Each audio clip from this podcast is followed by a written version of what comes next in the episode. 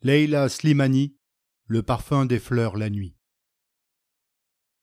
Paris, décembre 2018. La première règle quand on veut écrire un roman, c'est de dire non. Non, je ne viendrai pas boire un verre. Non, je ne peux pas garder mon neveu malade. Non, je ne suis pas disponible pour déjeuner, pour une interview, une promenade, une séance de cinéma. Il faut dire non si souvent que les propositions finissent par se raréfier, que le téléphone ne sonne plus et qu'on en vient à regretter de ne recevoir par mail que des publicités. Dire non est passer pour misanthrope, arrogant, maladivement solitaire, ériger autour de soi un mur de refus contre lequel toutes les sollicitations viendront se fracasser. C'est ce que m'avait dit mon éditeur quand j'ai commencé à écrire des romans.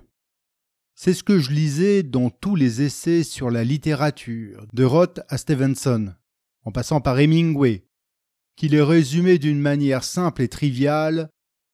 Le plus grand ennemi d'un écrivain sont le téléphone et les visiteurs. Il ajoutait que de toute façon, une fois la discipline acquise, une fois la littérature devenue le centre, le cœur, l'unique horizon d'une vie, la solitude s'imposait. Les amis meurent ou ils disparaissent, lassés peut-être par nos refus. Depuis quelques mois, je me suis astreinte à cela, à mettre en place les conditions de mon isolement. Le matin, une fois mes enfants à l'école, je monte dans mon bureau et je n'en sors pas avant le soir. Je coupe mon téléphone, je m'assois à ma table ou je m'allonge sur le canapé. Je finis toujours par avoir froid et à mesure que les heures passent, j'enfile un pull, puis un deuxième, pour finalement m'enrouler dans une couverture. Mon bureau fait 3 mètres sur 4. Sur le mur de droite, une fenêtre donne sur une cour d'où montent les odeurs d'un restaurant, odeurs de lessive et de lentilles au lardon. En face, une longue planche en bois me sert de table de travail. Les étagères sont encombrées de livres d'histoire et de coupures de journaux. Sur le mur de gauche, j'ai collé des post-it de différentes couleurs. Chaque couleur correspond à une année. Le rose pour 1953, le jaune pour 1954, le vert pour 1955, sur ces bouts de papier, j'ai noté le nom d'un personnage, une idée de scène. Mathilde au cinéma. Aïcha dans le champ de Cognacier. Un jour où j'étais inspiré, j'ai établi la chronologie de ce roman sur lequel je travaille et qui n'a pas encore de titre. Il raconte l'histoire d'une famille dans la petite ville de Meknes entre 1945 et l'indépendance du royaume. Une carte de la ville, datant de 1952, est étalée sur le sol. On y voit, de façon très nette, les frontières entre la ville arabe, le méla juif et la cité européenne. Aujourd'hui n'est pas un bon jour. Je suis assise depuis des heures sur cette chaise et mes personnages ne me parlent pas. Rien ne vient. Ni un mot, ni une image, ni le début d'une musique qui m'entraînerait à poser des phrases sur ma page. Depuis ce matin, j'ai trop fumé. J'ai perdu mon temps sur des sites internet, j'ai fait une sieste, mais rien n'est venu. J'ai écrit un chapitre que j'ai ensuite effacé. Je repense à cette histoire que m'a racontée un ami. Je ne sais pas si elle est vraie, mais elle m'a beaucoup plu. Pendant qu'il rédigeait Anna Karénine, Léon Tolstoï aurait connu une profonde crise d'inspiration. Pendant des semaines, il n'a pas écrit une ligne. Son éditeur, qui lui avait avancé une somme considérable pour l'époque, s'inquiétait du retard du manuscrit et devant le silence du maître, qui ne répondait pas à ses lettres, décida de prendre le train pour l'interroger. À son arrivée à Isnania Palonia, le romancier le reçut et quand l'éditeur lui demanda où en était son travail, Tolstoï répondit Anna Karénine est partie. J'attends qu'elle revienne. Loin de moi l'idée de me comparer au génie russe ou le moindre de mes romans à ses chefs-d'œuvre. Mais c'est cette phrase qui m'obsède. Anna Karenine est partie. Moi aussi, il me semble parfois que mes personnages me fuient, qu'ils sont allés vivre une autre vie et qu'ils ne reviendront que quand ils l'auront décidé. Ils sont tout à fait indifférents à ma détresse, à mes prières, indifférents même à l'amour que je leur porte. Ils sont partis, et je dois attendre qu'ils reviennent. Quand ils sont là, les journées passent sans que je m'en rende compte. Je marmonne, j'écris aussi vite que je peux, car j'ai toujours peur que mes mains soient moins rapides euh, que le fil de mes pensées. Je suis alors terrifié à l'idée que quelque chose vienne briser ma concentration, comme un funambule qui ferait l'erreur de regarder en bas. Quand ils sont là, ma vie tout entière tourne autour de cette obsession. Le monde extérieur n'existe pas. Il n'est plus qu'un décor dans lequel je marche, comme illuminé, à la fin d'une longue et douce journée de travail. Je vis en aparté. La réclusion m'apparaît comme la condition nécessaire pour que la vie advienne. Comme si en m'écartant des bruits du monde, en m'en protégeant, pouvait enfin émerger un autre possible. Un il était une fois. Dans cet espace clos, je m'évade. Je fuis la comédie humaine. Je plonge sous l'écume épaisse des choses. Je ne me ferme pas au monde, au contraire, je l'éprouve avec plus de force que jamais. L'écriture est discipline.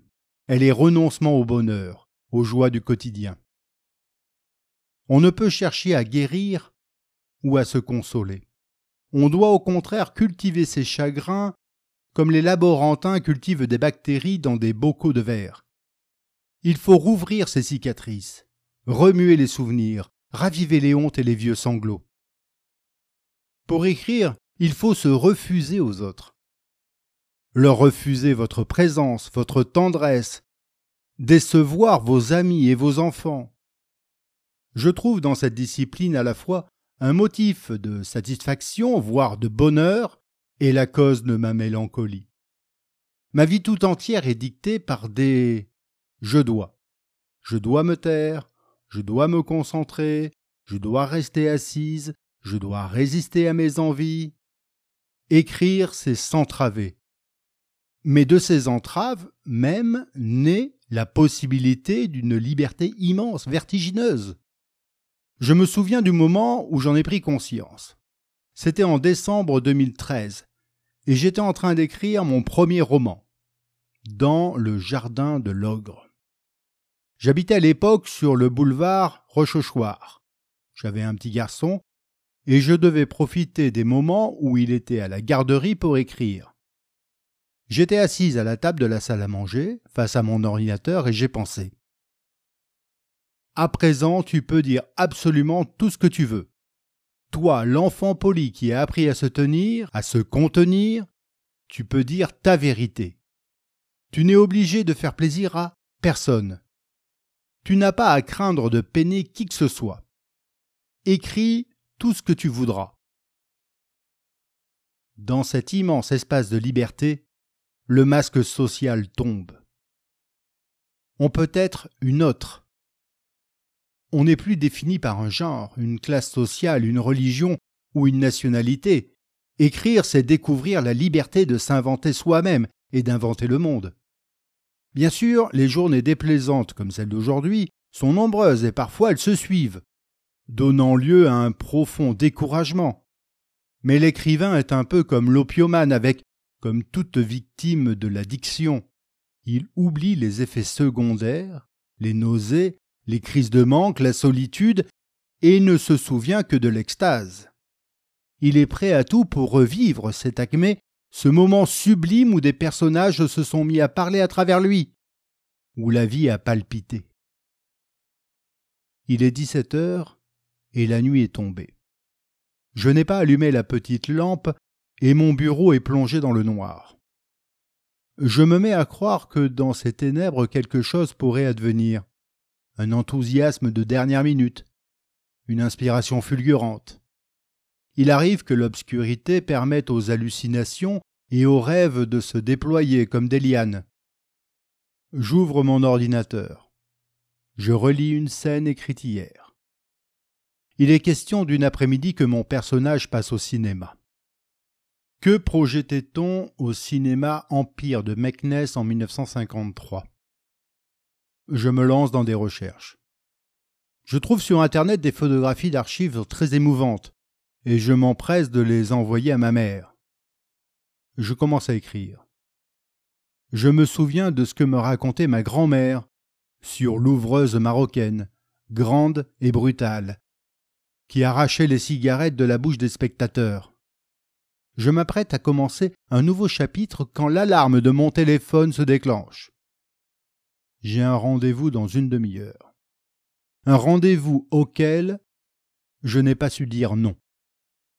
Alina, l'éditrice qui m'attend, est une femme persuasive, une femme passionnée qui a une proposition à me faire. Je songe à envoyer un message lâche et mensonger. Je pourrais prendre mes enfants comme excuse, dire que je suis malade, que j'ai raté un train, que ma mère a besoin de moi. Mais j'enfile mon manteau, je glisse l'ordinateur dans mon sac et je quitte mon antre.